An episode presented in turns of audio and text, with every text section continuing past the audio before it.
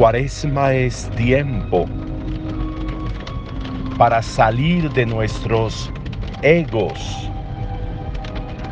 como de nuestra concepción de que solo existimos nosotros y nadie más, y de cómo todo tiene que ser para nosotros y para nadie más, y de cómo incluso las dificultades y tropiezos que tenemos son solamente para nosotros y para nadie más.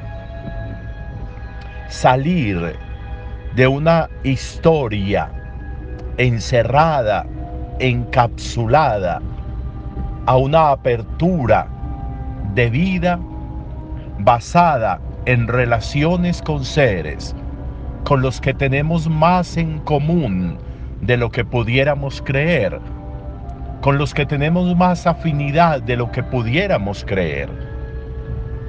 Ir de salida va a significar para nosotros encontrar muchas veces las respuestas a preguntas que nos hemos hecho toda la vida, la respuesta y la solución a conflictos y dificultades y desencuentros que hemos tenido, que tenemos y que otros han tenido y tal vez los han resuelto mejor que nosotros. Ir en salida. Cuando hoy encontramos esto tan bonito que nos traen de Naamán el sirio, este hombre poderoso, este hombre grande, este hombre al que la reina lo tiene en gran estima, porque le ha ayudado a ganar batallas importantes. Este hombre grande, importante, valioso, tiene lepra. Pudiéramos pensar tan de malas, pudiéramos pensar nada es perfecto, pudiéramos pensar y sacar a relucir un montón de conjeturas subjetivas de las situaciones. Pero en la vida todo se requiere. En la vida incluso esas lepras que a veces pudiéramos tener, no tanto físicas, se requieren. Y se requieren en términos de lo que decía Pablo un día, por ese aguijón que hace que él no sea prepotente ni orgulloso en la vida. Aquí también sucede con Naamán esa situación.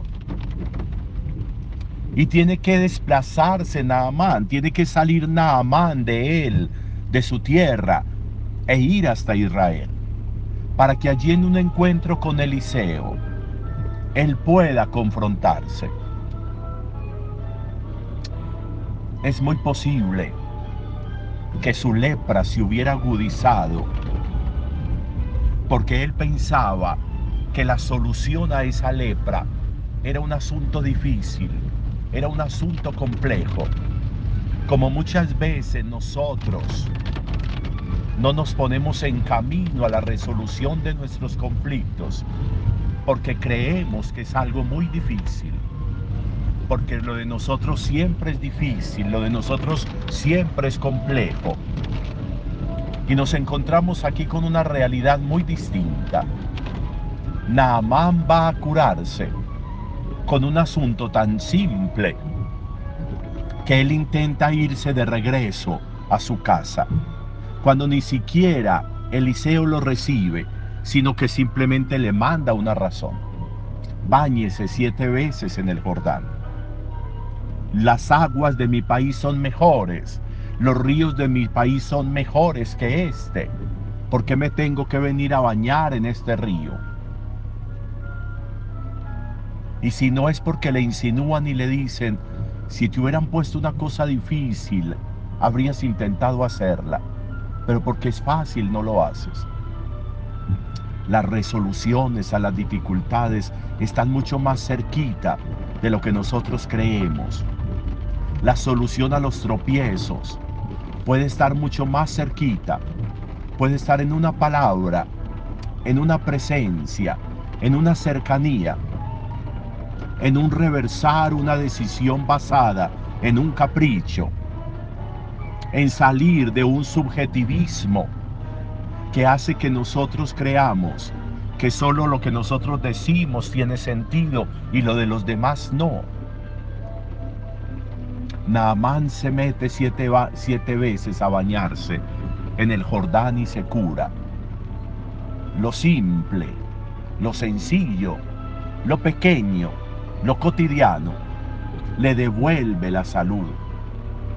Como tal vez muchas veces la paz interior a nosotros nos la devolvería de nuevo algo simple, algo sencillo, algo de salir, algo de abrir puertas y ventanas, algo de prestar más atención, algo de silenciar más y escuchar más. Va a ir a pagar eso que ha recibido. Lo grande, lo fundamental, lo enorme en la vida no se paga porque es gratuito. La, sanación que ha recibido recibe de Eliseo una respuesta importante. No me tienes que dar nada, no tienes que dejarme nada. Y Eliseo se regresa con sus dones y con sus regalos. Lo simple, lo sencillo, lo gratuito puede ser la respuesta que estamos buscando hace rato en nuestra vida. Cuaresma es tiempo para eso. Importante meditarlo hoy. Buen día para todos.